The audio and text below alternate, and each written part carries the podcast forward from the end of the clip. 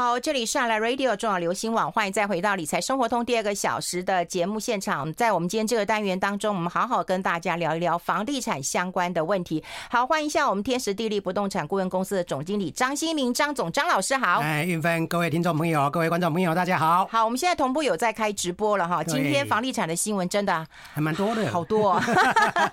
好，给一个小时聊不完。哎，真聊不完，而且费用给的题目好大。对，没错没错，要逼死张新明啊。这个都是呃世界大的一题目。哎，真的啊！第一题你我看你怎么回答？现在应该大胆买屋，还是要拥有现金？是啊，这个你你怎么回答？你说啊，这个部分真的是考倒我了。你老师呢？你很考倒。嗯，所以老师有时候都要躲起来这样子，免得变得满头包这样。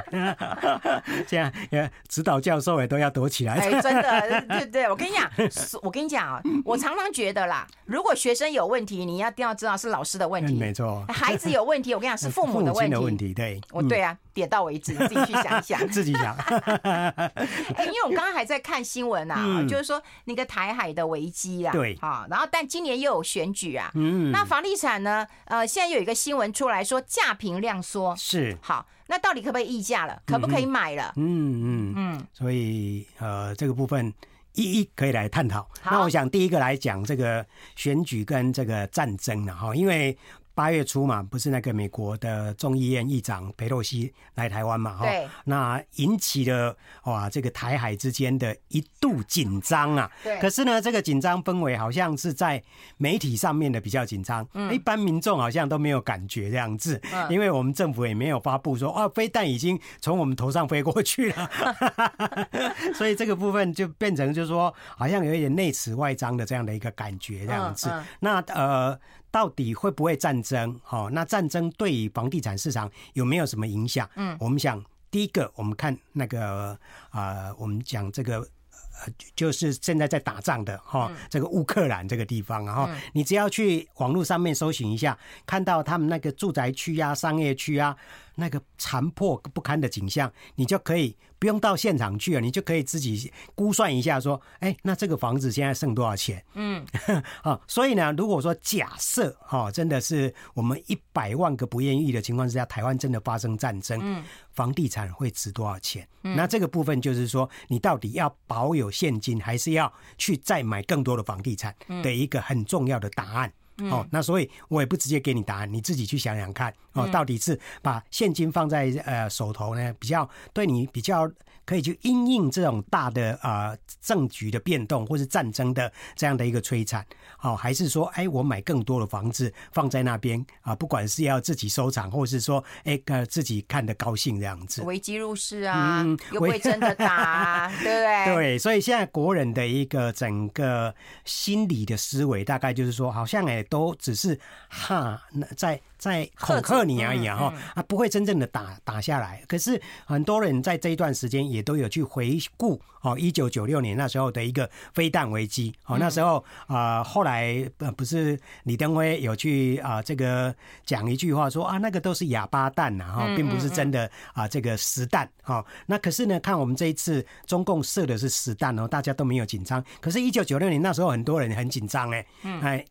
台湾在那时候也产生了一波很明显的移民潮。对，也产生一波很大的一个移民潮。我我碰到很多周遭的朋友，现在都来讲说，啊，他亲戚朋友那时候就移民出去了啊。我朋友也是啊。对啊，所以那时候真的是还心里面还蛮恐慌的。那所以呢，我自己就去看看说，哎，那在这样的一个战争氛围之下，台湾人的买卖屋的这个交易有没有大幅度的一个萎缩？因为如果从常理判断，应该是在战争的这个阴影之下，又有很多人要移民，那应该大家就不大敢再买房子。就刚才提到，就说，哎。我保有现金嘛，哈，能够把房子变现金，不是更好吗？可是呢，那一年竟然是一九九六年，是中华民国有史以来有统计以来那个房屋交易量最多的一年哦。哎，这个这个真的很，有人卖嘛，有人买嘛。对对，第一个有人移出去嘛，有人在要办移民嘛，哈。那相对的没有办法，没有能力。可以移民的，他还是要在台湾生活啊，所以他可能在那是那时候，就像应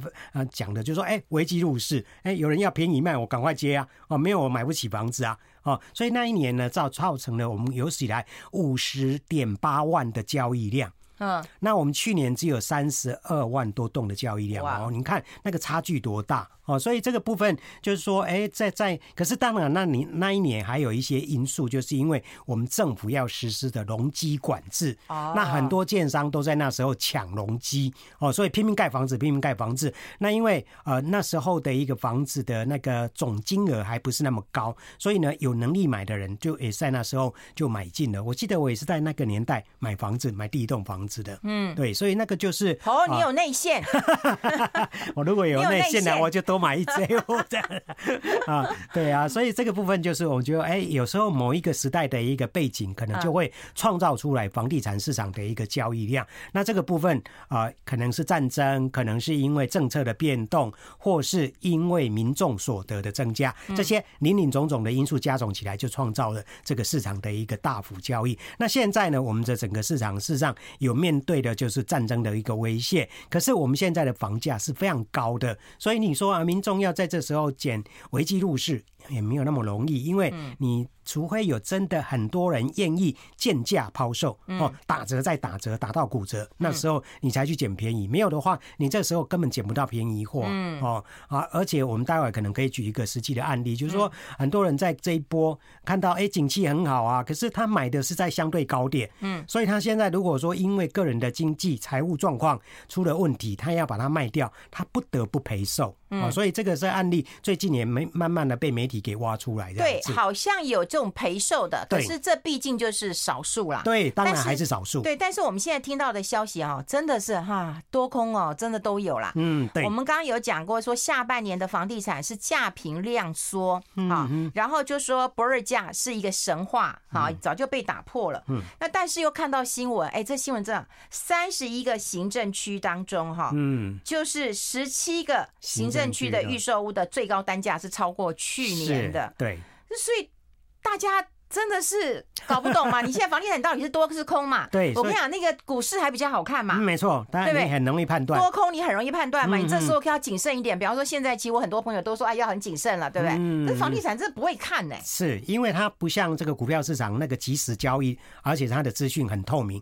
你现在哎有多少量的交易，马上就显现在那个看板上面。哦，那所以如果说哎大家卖的人多，那它就是跌价。哦，所以很容易反映在即时的讯息上面。那房地产没有那个那么即时的那个交易的平台，而且它本来就是有落后的这种情形。你卖出去之后，你还要啊做这个所谓的产权移转，还要做登记，大概都有一个月到一个半月的落差。所以你等于你看到这个市场已经慢。真的缓缓转下来的时候，大概已经是两个月以后了。所以这个部分相对来讲，大家都会觉得说啊，现在夸卡不飒飒。这最主要就是因为呃，不是庐山真面目，只缘身在此山中。因为我们还没有把那个云雾拨开来，可能要等个一个月、两个月之后，才能够拨云见日，知道说真正的一个景象这样子。好。那是不是现在的建商要调管给？这是什么原因？他们看好景气吗？嗯、可是中小型的券商又说：“我快要倒了，对，我有烂尾楼了，是，对不对？”嗯，那一方面要涨价，一方面就说我资金出问题了。然后对于消费者来讲，又听到消息说：“哎、欸，有人在赔售了。”嗯，就像你刚刚讲的，他已经在赔售了。那我是不是又有啊机会了？捡便宜？哎，对呀。啊，然后我刚刚还有一个新闻，高雄说因为台积电。的效应对已经过了啊，这个热潮过了，已经跌了三个月了。哎，这些这些都是一个一个一个讯号啊，这个讯号要怎么解读？我们刚刚讲嘛，讯号每个人都可以解读嘛，是，但一定要张新民解读，张新民解读才是有用的一个讯息啊。所以，我们待会先啊休息一下，那么听一首好听歌的，待会来解释一下这些的一个现象。I like 欢迎回来理财生活通哦，我是夏云芬，在我旁边的就是啊张新民了哈。那张老师张总，我们要跟大家聊一聊，因为我们现在看到到底建商现在是啊什么样的一个状态啊？好像是两样情的。对啊，你起价 被起价啊哈啊，小的有很多，我要倒了，我要倒了。是呃，刚才你提到就是说有很多行政区已经突破去年的一个高点哈，而且那个价格真的是它会让人家觉得说不可思议，怎么会有在，甚至就会觉得说，哎，这个地方怎么会有这样的一个价格？可是如果仔细去检视一下，我们把它做一个稍微的明显的啊，做一个分类，大概少数的是在所谓的我们大家熟悉的蛋黄区，嗯，它去创新高，这个还说得过去，嗯，可是。我们再把它再看看，哎，很多创新高的这个数量占的比较多。你十七个行政区都蛋黄，都在蛋白区，大部分都在蛋白区，哦、甚至有些在蛋蛋白区的边边。那不是很过分？一颗一颗蛋，然后有双蛋黄，我们已经高兴死了。对，现在还挤了那么多颗。所以这个我觉得就是说一个不正常的一个市场现象。如果说我们看到一个在景气已经走了几年的这样的一个多头格局之后，看到蛋白区甚至已经到蛋壳区的，它的房价突然的啊这个大幅度的超越，或者是涨幅比蛋白蛋黄区还要来得高的话，我觉得这个就是一种所谓的景气要破灭的一个指标。算是一个这样的一个呃，这个很明显的市场转坏的一个这种现象啊。那只是说大家可能明不会那么立即的就感受得到，那你只会看到说哦，这个价格又创新高了。可是如果说刚才我讲的，就是说如果你在这时候跳进去买，那你可能就会被套牢啊。那它可能短时间不会解套。刚才呃，我们刚才就讲到，就是说有很多人也是在这一波在景气多头的时候要进去买的，可是等个六七年甚至八七八年都还没有解套。好，我之前也讲过一个我是林社大的学生，他去买了一个在新庄副都新的一个案子，那个案子他那时候买的价格也是蛮高的。嗯，好，那十年之后他跟我打电话问我老师，哎，我们这几年的房价有涨上来哦，要不要把它卖掉？我说有赚钱就卖掉，他说还没有赚钱，还还要差两三万，啊、一定差两三万，因为他买的相对就在高点。十年后对，所以人家都已经涨上翻天了，他还没有回本。你看，你就只能当做他十年的租金 有赚到啦。对对对对，就只能这样安慰自己啊。嗯 啊，所以这个部分我们就说，你要看市场的现象，有时候不。不要去就觉得说啊，这个好像是啊创新高，觉得说好像是一个值得庆贺，或者是说哎要去追高的这样的一个情形，要小心，它可能就是市场要反转的一个迹象。所以这个是啊，有些建商他们在这些比较蛋白区推案的话，他们觉得说也许还可以再补啊这个搏最后一一。一注这样子哈，所以你就不要变成是最后一只老鼠这样子。嗯，这个是第一个解读。第二个解读就是说，刚才提到的有些小建商，他们现在也可能面临到所谓的这个房子盖不下去，啊会。出现烂尾楼的这样的一个情形，好，那呃，我记得是昨天嘛，我又看到那个水果新闻网哈，他现在已经没有水果日报哈，他们在报道一个综合的案子，那个案子已经两年多的哈，啊，有三十几户的民众买那个预售屋，好，那有些人缴了几十万，有些人缴了上百万这样子，可是那个房子到现在地基都还没有挖，啊，建商已经不见了，啊，他们的钱也拿不回来了。哦，那因为这个土地有抵押给银行，那银行要已经把它申请要拍卖了，嗯，所以如果说这个土地被拍卖掉之后，他们连这个任何的可以争取的权利都没有了。哦，它是预售屋啊？对，预售屋这样，就是买了两年，然后连地基都没挖。对对，对，啊，我买的时候不会给看耶。哎，可是就是说他们认为说建商也算是呃这个认识啊，或者说在地的嘛哈，所以大家就比较没有那个戒心啊。他也有所谓的那个信托机制嘛。嗯。可是呢，竟然房子就呃这个建商就跑掉了。哦，那只剩下一块土地在那边，那他们的钱也都拿不回来这样子，所以这个就是我们讲的烂尾楼的一个很典型的案子。那现在哎，出现在中和啊，这个也蛮不可思议的。如果你说今天很蛋蛋蛋壳我就觉得可能，嗯嗯，它也不算蛋蛋壳啊，算蛋黄、蛋白、蛋黄之间的。对，所以我觉得这个就是说，不要轻忽现在这一波，因为央行的一个打炒房啊，这个所谓的限缩银根啊，这个对他们土地。融资、建筑融资不断的掐紧的情况之下，所以在之前我们就已经有讲过，这个台北市不动产啊，这个开发工工会的理事长他就有提到，这个在八九月哈，现在已经八月份了哈，就会有一些中小型的建商会出现倒闭潮。那我当时就研判说，有倒闭潮，他们如果有推案的话，就会衍生出来会有烂尾楼。好，所以那时候我们在节目中也提到过，说对这些中小型的建案，或是说啊这个临时啊这个成案的这种呃围绕案子，都要很小心，很小心。你一不小心的话，你就会踩到这个烂尾楼的这样的一个地雷，这样子。嗯嗯。哎、欸，那这样子啊，挑建商很重要吗？当然很重要，当然很重要。因为如果说刚才提到一个，他以前没盖过建案，可是因为啊、呃，这个看看人家赚钱，他也去买了一块土地来盖房子，嗯、那这个建这个建商基本上就是高危险群的建商。那再来就是刚才提到的基地很小。哦，那现在土地那个营造成本大幅度的增高，这时候呢，如果说工人又又找不到的话，他的这个案子可能也就盖不出来这样子，所以这个也是很大的一个风险。那围老也是这样子，围老大部分都是小基地啊，嗯，所以基本上这三类型的都是我们讲的所谓的目前整个房市可能明显多空转折的时候很重要的一个会出现的地雷，这时候就不要去踩。所以刚才英文特别强调，就是说选建商。一定很重要，那要怎么选？当然就是要找可能过去口碑不错。啊，而且有很多时机的这些建商，你可以去打听他们过去这个盖房子的品质，或是说居住进去之后他们的售后服务的一个态度。这样的话，你买这个建商的这时候买的话，你就比较不用去担心会不会出现烂尾楼。那因为他们的建商过去几年也赚的相对比较多，他们资金不会一下子就被掐死哦，所以相对来讲比较能够把房子盖出来给你这样子。哦，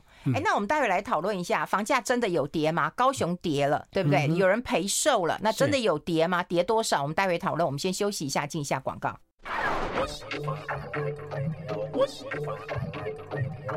好，欢迎回来理财生活通，我是夏云芬，在我旁边的就是天时地利不动产顾问公司的总经理张新明张总了。我们要跟大家这个张总张老师来好好谈一谈了。刚刚有提到了，就是说有一些啊、呃，这个建商那么要慎选啊，哈、嗯，那至少万一发生事情的时候啊，你至少是你知道他是啊是他的江湖门派哈，不斗哈，你找得到人的，跑得了和尚跑不了庙这样子，对。哎。那对于消费者来讲，我们看到另外一方面的新闻，也就是说，真的是有人在赔售了。然后高雄呢也说，哎，这个台积电效应过去了，然后它也跌了三个月了。那你怎么看这些事情啊？对。嗯，我们知道，就是说台积电的效应从台南开始发酵。嗯，哦，那台南它是因为有好多个厂同时开工，要来这个扩增产能，抢这个商机嘛。哦，那因为台积电的那个晶片是世界级的嘛，大家都抢着要，所以呢，在台南造成这个台积电效应之后，嗯，很多县市都希望说，台积电啊，你来我们这边来我们家设设厂吧，我们给你很大的土地，给给你优惠什么之类的，包括美国也都是这样子啊。然后日本也是这样子，所以呢，高雄也就极力争取，就是说能够啊，请台积电。来高雄设厂，对，哦，那这个部分当然也因为执政党中央是执政是民进党嘛，那地方也是也是民进党，所以很快就一拍即合，就是说要在高雄的楠梓这个地方设厂。那这个是过去中友的呃留下来的一个厂区嘛，就已经废置掉了，所以他们就整理一下之后，就是说，哎，那那个台积电你来设厂，我们这边土地哈传边边好利用这样子，所以呢，造成就是说台那个台积电的效应在高雄也发。发酵了，特别在去年下半年哦，因为那时候是在去年下半年宣布的哦。嗯，那可是呢，这个效应宣布之后呢，这个周遭的房价、地价几乎都是应声大涨哦。那过去因为高雄的房价跟地价的基期比较低，所以呢，这个涨的幅度都蛮大的。我之前也在我们这个节目中有提到过啊，像我去过那个高雄的啊南子区那边有一个高国立高雄大学哈，他们叫做熊大。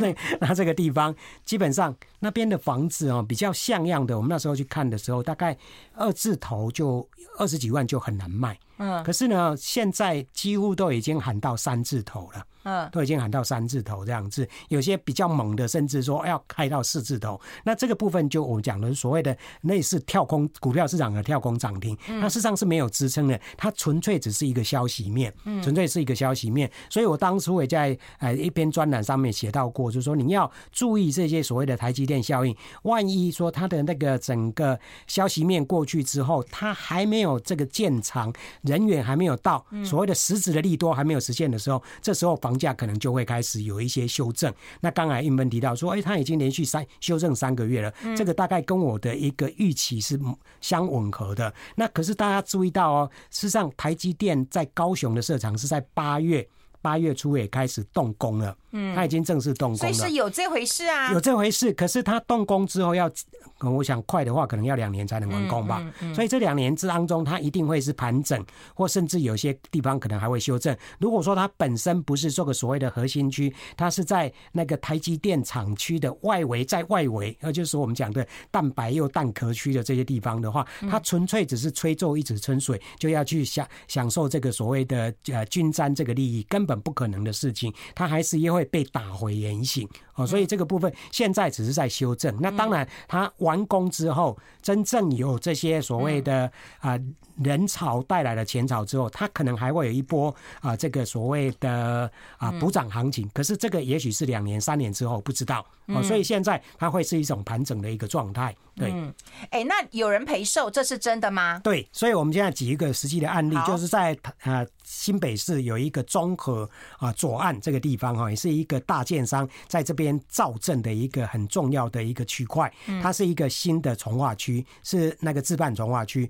那现在已经盖出了好几十栋的这个超高大楼哈。那其中有一个案子是有一个民众哈，在他买了七年，这纯粹投资了哈，都是还毛坯屋，没有住过。哦，那当初买的，我记得它价格好像是七千七百多万，七七七七了，我记得好有钱啊！对对，就七七七，结果呢，他最近卖掉了，赔了一千七百多万，哈，赔了一千七百多万，赔了二十三趴。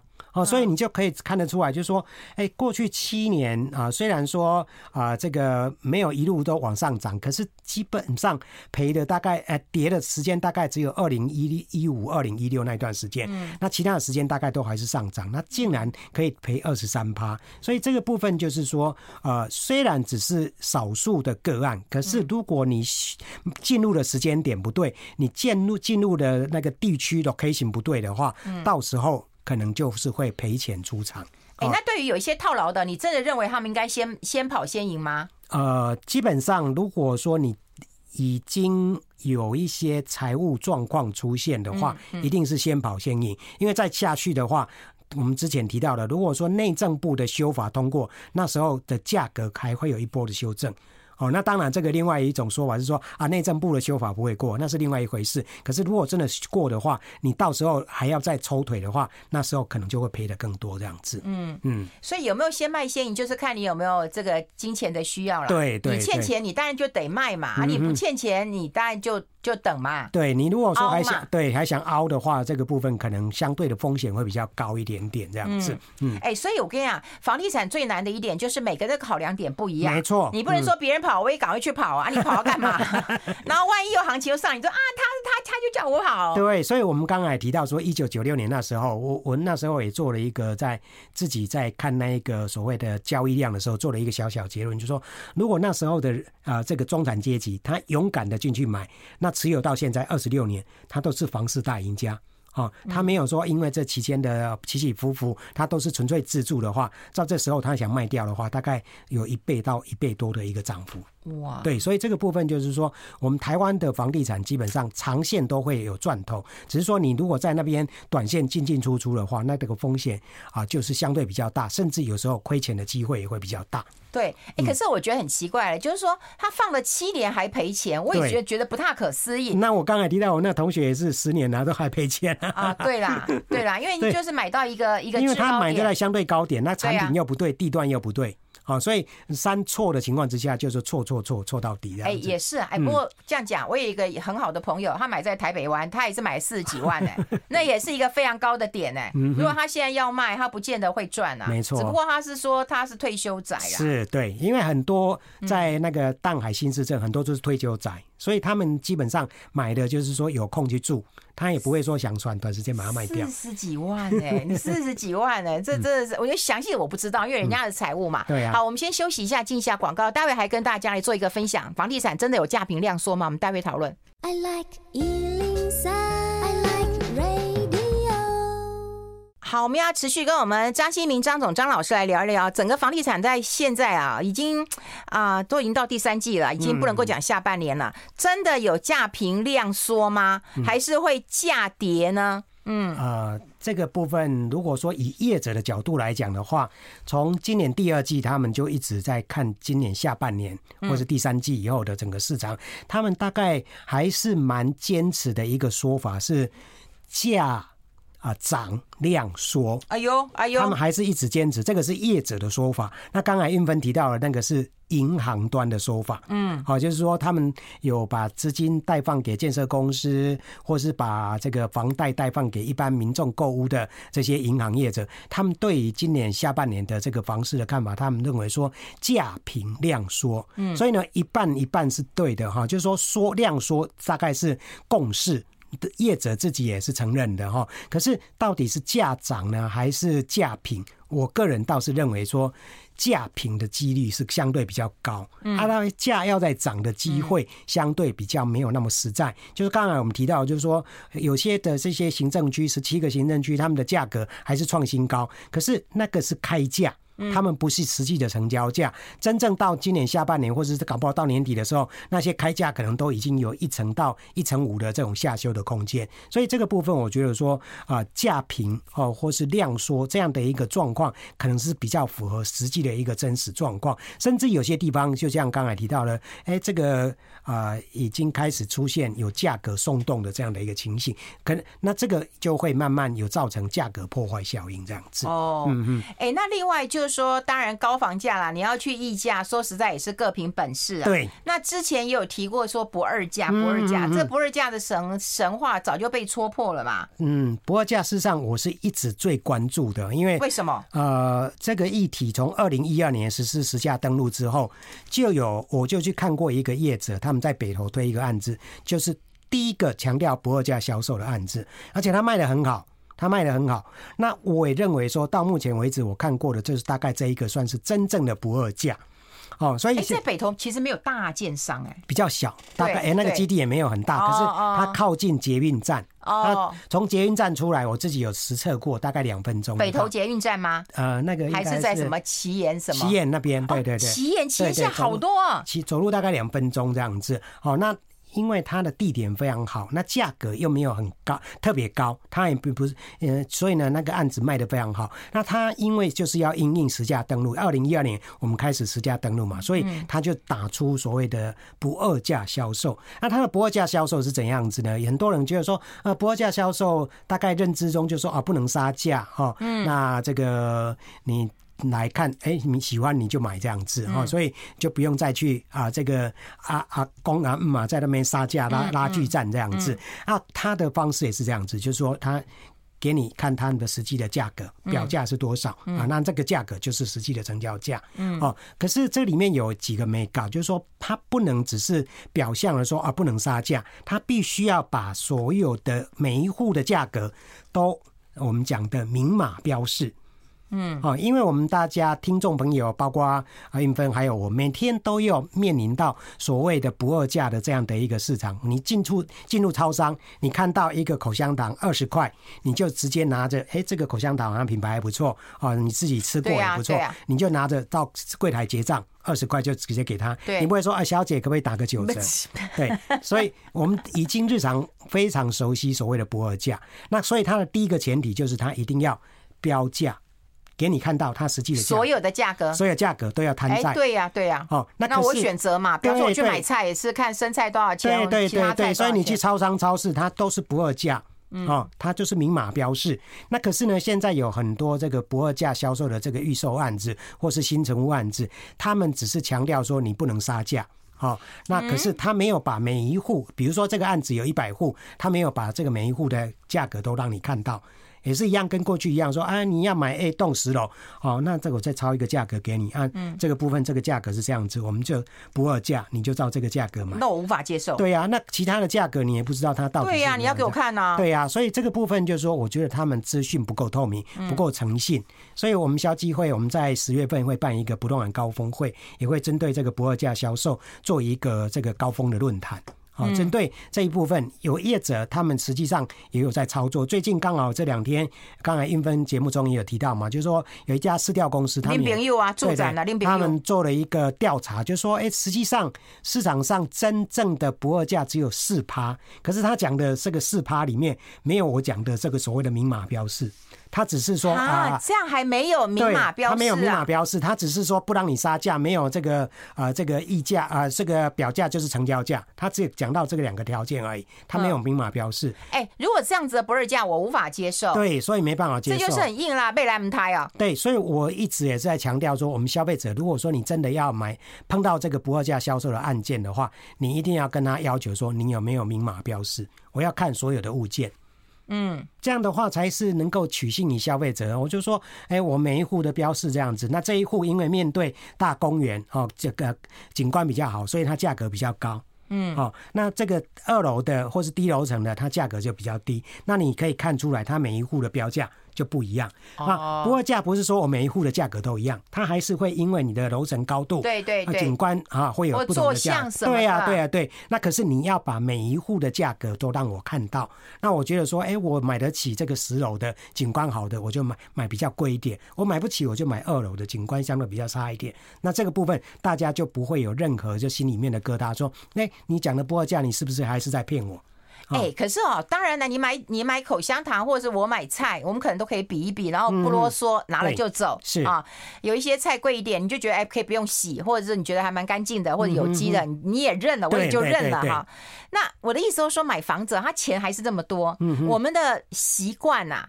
对我们的这个，不管是约定俗成的一个习惯，或者我们的风土民情，就是啊，杀几的杀意思，杀意思，对，杀几的 kimoji，嗯哼，对。那现在市场，我看住展的一个调查有讲说，哎，他们有一些早呃早鸟价或者早鸟优惠，对，啊，说不让你杀，不让你杀，可是还是有早鸟优惠，所以我就觉得还是有一些那个，哎，怎么讲啊？就是 pap，对对，有一些空间，所以我们待会来讨论这个撇步跟这些啊、呃，他们空间是怎么营造、塑造出来的。我们先休息一下，进一下广告。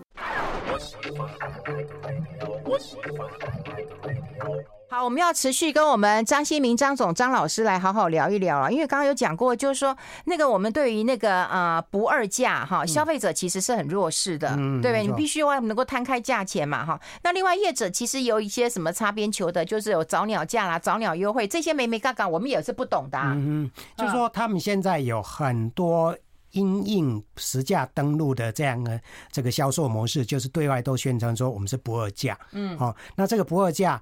当然不是刚才我讲的真正的不二价，所以他们会有一些这个啊啊灰色地带，比如说刚才英文提到，就是说，哎，我们这个案子不二价，可是如果说你早来的话，嗯，我们会给你早鸟价。那那就又又不是不二价，可是我他会跟你讲哦，我们开盘之后就不二价了。哦，所以你要赶快来啊，嗯，那等于就是说你赶赶快要搭上早鸟这个班车，没有的话，到时候我们就不二价，你就没有那样个优惠了。所以这个某种程度也是就是说，给你一个 day night 啊，在这个正式开盘之前，你来的话，我就给你优惠价格。嗯，好，那这个有点某种程度的是一种销售的技巧啦，那个所谓的啊、呃，这个我们讲的就是那种呃饥饿行销的一种方式。啊，赶、嗯、要你赶快说，哎呦，我要贪一点小便宜，那我赶快赶快去订这样子，那他可以在公开这个案子之后就说，啊，我们已经销售三成了。好，那这个后续他要在啊真正走这个不二价的话，可能就比较容易去推动这样子。嗯，那当然不二价，很多人可能会有一个错误的观念，就是说，哎，他从开案到结案都是这个价格。假设说他真的是强调不二价的话，实际上他还是可以在销售当中，比如说他在呃销售到五成之后，他把它再调上来，哦，因为卖的很好嘛，所以他可以再调上来。可是。你去买的人，他还是这个价格调上来之后，他还是不二价啊，就还是不能议价这样子。这个基本上，我觉得说业者他是有一些这个呃方法跟呃那个所谓的工具可以去做应用，而不是说啊这个不二价之后，他就能只能啊这个一成不变的来应应这个市场。很多业者就说，那我到时候不是啊。当初一开始的价格如果定的太低的话，现在这个营造成本、工人成本这么高，我等于会卖越多会赔越多，嗯，啊，所以这个部分也是大家对这个不二价的一个误解。那另外不二价基本上它也，我觉得它不会一蹴而就，就是说它会慢慢慢慢的进化到未来的真正不二价，就是要到我理想中的不二价。那现在业者在做的不二价销售，大部分都是他们自己讲的所谓的类不二价。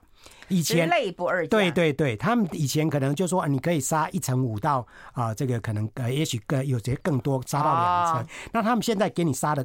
杀价空间有，可是可能是三趴五趴这样子、oh. 啊，所以我觉得这个可能也循序渐进。让刚才应芬提到一个很重要的观念，就是说我们对买这个高总价的房地产，我们都会有一个观念，就是哎，不不太给那可怜，那这买一个葱买一个蒜都可以杀个，对啊对啊对啊，所以这个部分就是让慢慢让消费者去啊适应这样的一个销售模式。那如果说我们真正走到我刚才提到的，就是说明码标示，哎，也不用去杀价，那对业者来讲，对消费者来讲的话，大家只要是把那个焦点放在这个产品到底是不是符符合我的需求，嗯、这个产品是不是啊真正的安全，这个产品是不是能够让你住的安心安理得，这样才是一个关键。好，那如果说你只是斤斤计较这个房价的高低，可是你买了之后就出现了什么龟裂啦，或是漏水啦，那那时候的一个心理的负担，搞不好比你付出的那时候高的房价可能还要来得高。对，而且现在买房子，对不对？如果他到现场去不二家，他就想尽办法去找到说，哎，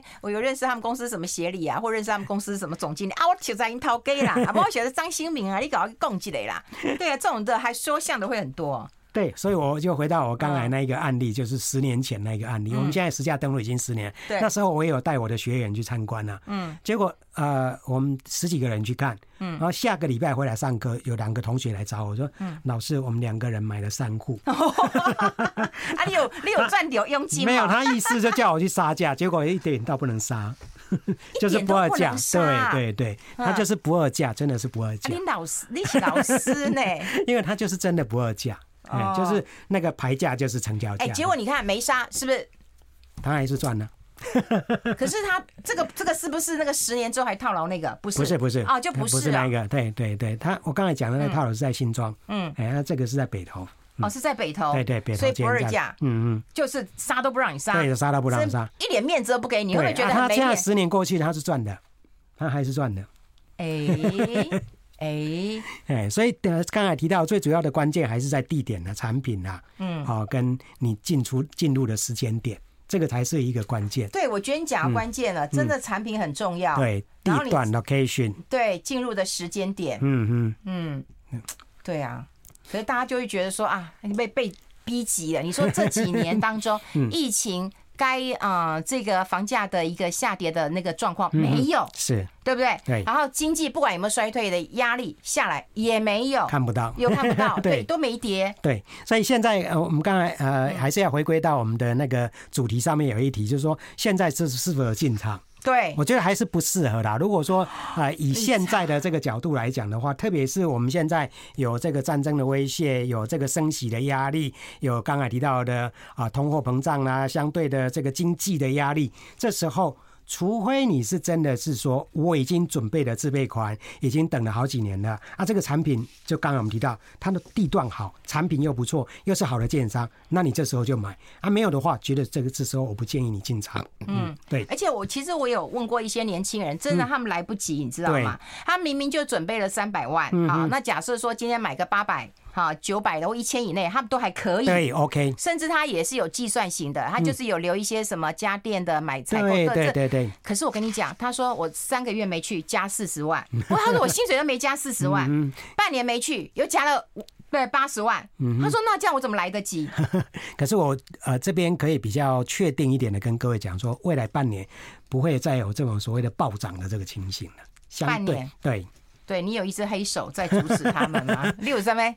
没有，就就是我们刚才提到的啊，这些外在的这个因素都在变动当中嘛。哦，那所以大家可以先好整以暇的多看哦，多看多比较啊。那如果说真的很喜欢买，可以。那如果说你是还是有那种呃一点投机的心心理，就是说哎想要在这时候危机入市，那这个部分就不切实际的想法。嗯嗯。对啊，因为很多人都想要危机入市，危机入市。可是你看，这这几年还还不够危机入市吗？战争都来了，对，然后那个疫情都来了，嗯，百年难得一见的疫情都来了，而且而且快三年了。对，然后你真的危机入市了吗？好像产品也没跌啊。嗯嗯。然后我跟你讲啦，有钱人他还是会买啦。当然啦，有有钱人还是想法跟我们不一样。对，还是一直买的。对啊，我前阵子那个日元那个很便宜的时候，我们大家都说换一点日元，对，他不是，他直接办了商务签证，然后直接到日本去买房子了。现金买就不会有这种问题啊。所以有钱人思维跟我们其实真的是不太一样的。没错。好，我们今天就花了一点时间帮呃最近的一些房地产哦纷纷扰扰、多多空空的一个消息跟大家来做一个呃整理了，也真的非常谢谢我们的好朋友，真的是房地产的呃专家哈。大家其实今天有很多人都在称赞你，可我来不及看了，因为我们认真的帮大家把这些资讯都调整好。非常谢谢我们的好朋友张新民张总张老师到我们的节目现场，谢谢。那我们直播在这边也告个段落了，拜拜，拜拜。